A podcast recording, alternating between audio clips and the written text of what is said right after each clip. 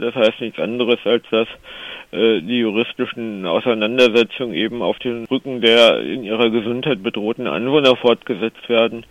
Und, und die Bevölkerung hat, was, was Stickoxide angeht, äh, seit mindestens sieben Jahren das Recht darauf, saubere Luft zu atmen. Äh, was Feinstaub angeht, ist die Einhaltung der Grenzwerte seit über zwölf Jahren überfällig.